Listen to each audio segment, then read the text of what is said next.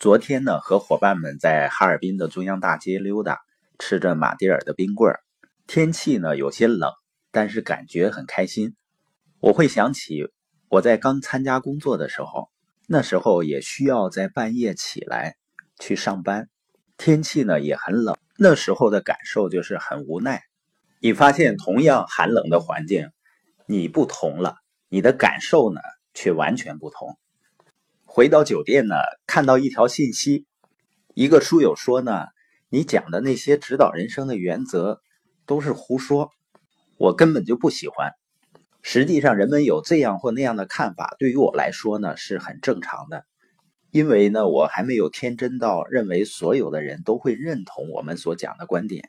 出于礼貌呢，一般看到微信呢，我都是想办法要回一下的，所以我简单的回了几个字。哦，谢谢。可能是看到我回的太简单的原因，他有些急眼了，又说了很多。他可能觉得呢我太不虚心，而且表现的呢很无所谓的态度，所以我又简单的回复了他一下。我说呢，其实我对你是不是喜欢我讲的内容，我真的是无所谓的。我们讲这些内容的目的呢，是为了帮助你提升，帮助你成长。不是为了让你开心的，因为我是一个领导人，我不是一个小丑。我的人生目标呢，不是为了让你很开心很快乐，我的人生目标呢，就是为了帮助你掌握这些成功的法则，然后呢，用这些法则去改变自己的生活。你不需要喜欢这些法则，这是没关系的。就像你不需要喜欢万有引力定律一样，你也不需要认同它。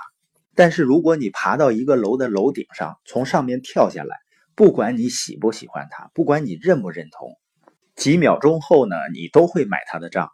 不管你认不认同呢，法则都会起作用的。这就是法则，所以你最好去学习它，然后把它运用到生活中。如果你希望你的生活变得更好的话，跟大家聊这些呢，就是当我们还是表现型人格的时候，明明知道自己做的事情是对的。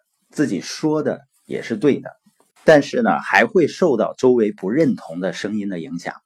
一个真正心智成熟的人，他一定是追求正确，而不是认同的。